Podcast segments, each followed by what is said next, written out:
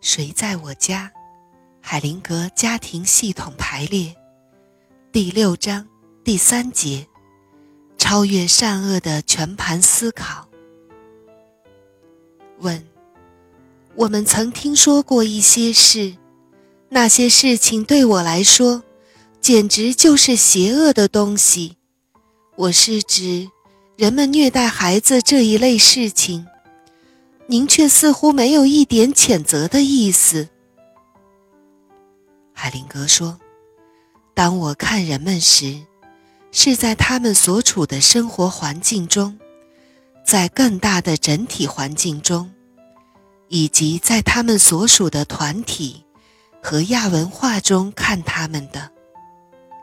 所有的关系系统都是一个整体。”当你在人们所处的大环境中看他们时，选择的自由、个人的责任，以及善良和邪恶等这些方面的观念都会改变。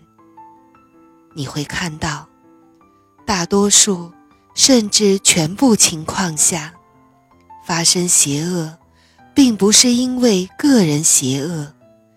而是在更大的范围里，他们被卷进了某些事情。邪恶的东西常常是系统牵连的作用，而不是个人的问题。不能完全孤立地看待善良和邪恶。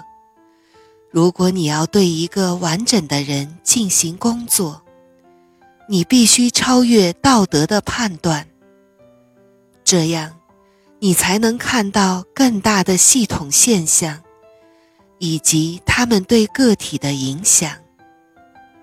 例如，如果系统中的一个成员认为自己道德上的地位比较优越，他就会宣称，比被审判的人有更多属于这个系统的权利。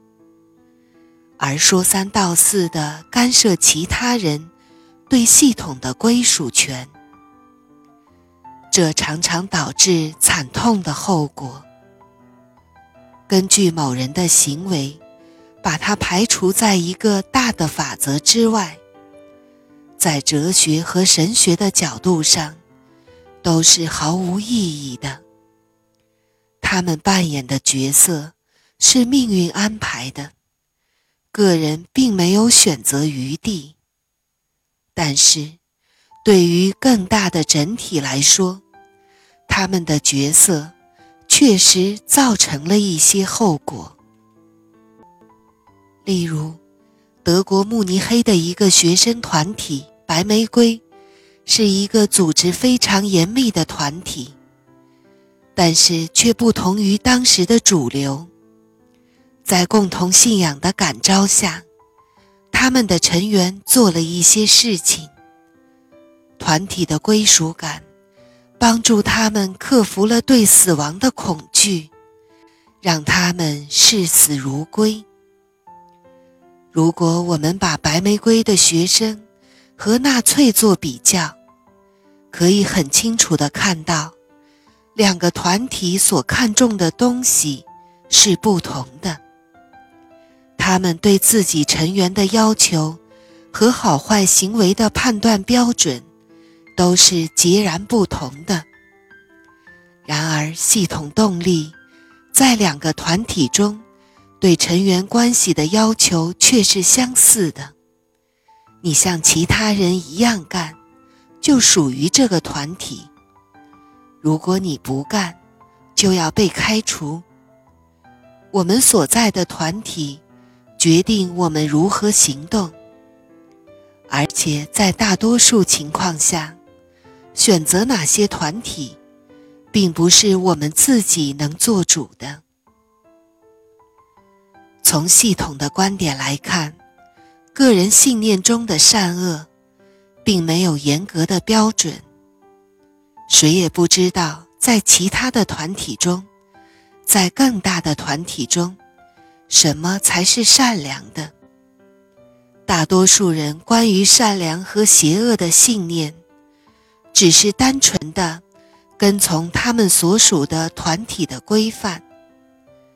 任何人想超越这个界限，都是很困难的。只有接受一个更大的系统法则，才能超越一个团体的道德标准的界限。那才是真正的道德活动。你要心甘情愿地忍受，当你违反了你的朋友和家庭所持有的善意时。产生的罪责感和疏远感，在系统心理治疗中，要始终保持人性本善。人们当受到牵连时，才会做坏事这样的立场，避免笼统的道德判断，那样你才能够清醒的去看他们，努力去了解。他们如何被牵连？明白需要做些什么才能化解？因为没有让自己在道德方面高高在上，所以，在治疗的时候，你能注意到他们对你的影响。这样，每个人之间保持着平等和尊严。在任何心理治疗中。摆脱人性是邪恶的这一观念，始终是有益的。然而，就算是因为受了某种牵连之后做出的行动，或者是因为我们团体的信念，我们的所作所为必将造成一定的后果。不论对其他人造成了什么样的伤害。我们都必然要对这个后果负责，必然要背负罪责。问：您的工作中有些我很喜欢的东西，就是您对他人的尊重。您尊重个体的差异，我们却常常用好坏下定论。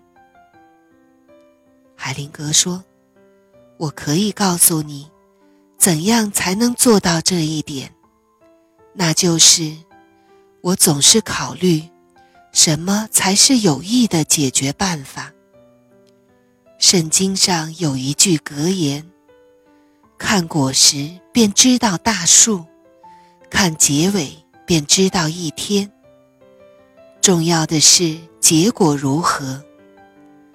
如果你真正看到的话。那么，那些声称无罪的人，并不见得真的有多好。现实往往和我们的愿望背道而驰。在系统治疗中，就善与恶等方面，有一条简明的法则。事情通常和人们说的恰恰相反。我几乎没有看到过例外的情况。在系统排列里，当父亲充当了一个坏人的时候，你就要自动去寻找母亲的破坏和牵连；当母亲表现为一个坏人的时候，你要马上盯着父亲。问：二次大战时的德国。人们完全丧失了批评判断力，没有了怀疑，他们就像绵羊一样，乖乖地跟着向前。我并不是说，如果在同样的环境下我会做得更好，但是有些情况确实会让我不知所措。我怎样才能决定什么时候信任那些权威，并跟着他们走？什么时候怀疑和抗拒他们？海灵格说：“我认为，在西方人的思想中，有一个基本的错误，就是人们总以为个人有选择和塑造自己命运的能力，但实际上，有很多强大的力量影响着我们，例如历史的力量。”这不是我们能控制的。这股力量会妨碍我们个人选择的自由。想一想，历史的交替变化，有谁能主宰？就算神仙皇帝也不行。这是强大的历史进程，涉及到千千万万人民。不管你是赞成也好，反对也罢，人们的生活都被它改变了。我们认为，具有破坏力的。或邪恶的东西，也是这么一股力量。人们难以逃脱它的控制，只得随波逐流。邪恶对于一些事情的影响，超出了我们的掌握和控制。问：那么个人的责任又是怎么样呢？命运力量能免除个人的责任吗？海灵格说：“你的问题是着眼于心理治疗学呢，还是着眼于道德问题呢？当你追究某个人个人的责任时，你暗示着那人应当能够做一些不同的事情。如果他那么做了，事情便会有好的结果。你暗示着，你知道那人应该做什么。”那是道德方面高高在上的姿态，对治疗没有一点价值。如果你是从治疗角度问这个问题，那就好得很。它可以帮助人们找出有治疗价值的解决方法，或帮助人们把出错的问题纠正过来。如果你问的是道德观念上的问题，你就会把注意力集中在过去，没有选择的余地了。有治疗意义的问题，把注意力集中在现在，这样还是有可能采取某些正确行动的。问：这样意味着我们受命运的控制？没有选择的自由，也没有一点责任。海灵格说：“你在钻牛角尖，那是你的实际经历，还是想提出一个假设来改变话题呢？”显然，我们能影响事情如何发展。我们要为我们所做的事负责。就算我们被卷进一些事情，不能自拔时。也是一样，在一些小规模的事情上，我们还是有选择余地的。即使我们的行为是因为我们所处的关系系统以及整个大的系统，我们还是要对其后果负责任的。这是真正存在的责任，不管我们个人是否有罪责感。它的后果都是这样。问题只是，我们有没有勇气去面对我们的行为及其真正的后果？